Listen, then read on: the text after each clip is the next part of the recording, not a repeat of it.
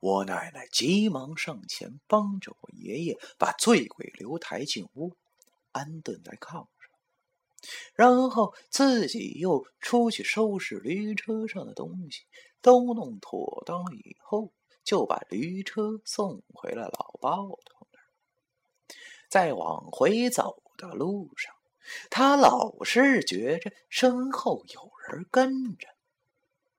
但是他回头看时，却什么人都没有。在这里说一句，大家也或许都有相同的经历吧。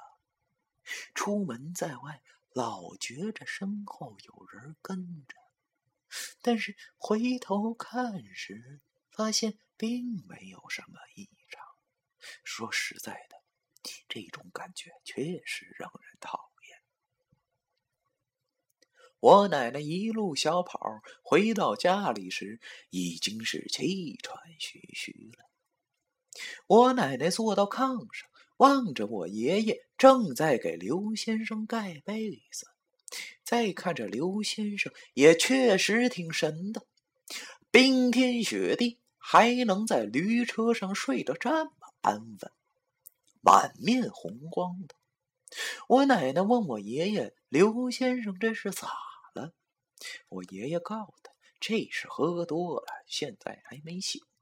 咱嫂子怕咱出事儿了，就让我把他拉回来了。”我奶奶忽然想到了什么，就把刚才做的梦原原本本的告诉了我爷爷。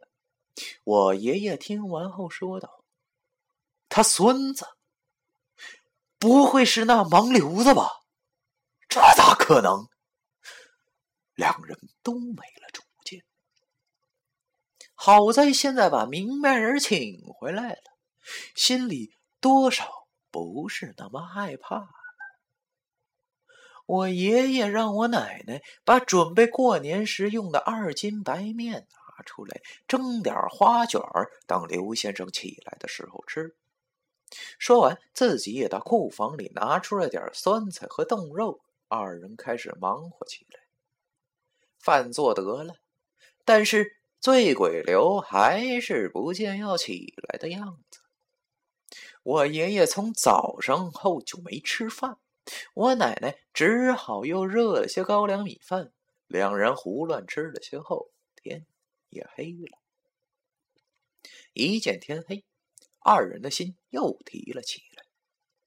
不晓得今晚那些东西还会不会来？但愿别来。可是有些事情往往都是事与愿违呀。你想不让他来，他偏偏不肯放过你。到了后半夜一两点钟的时候，院子里那淅淅沥沥的哭声又传了出来。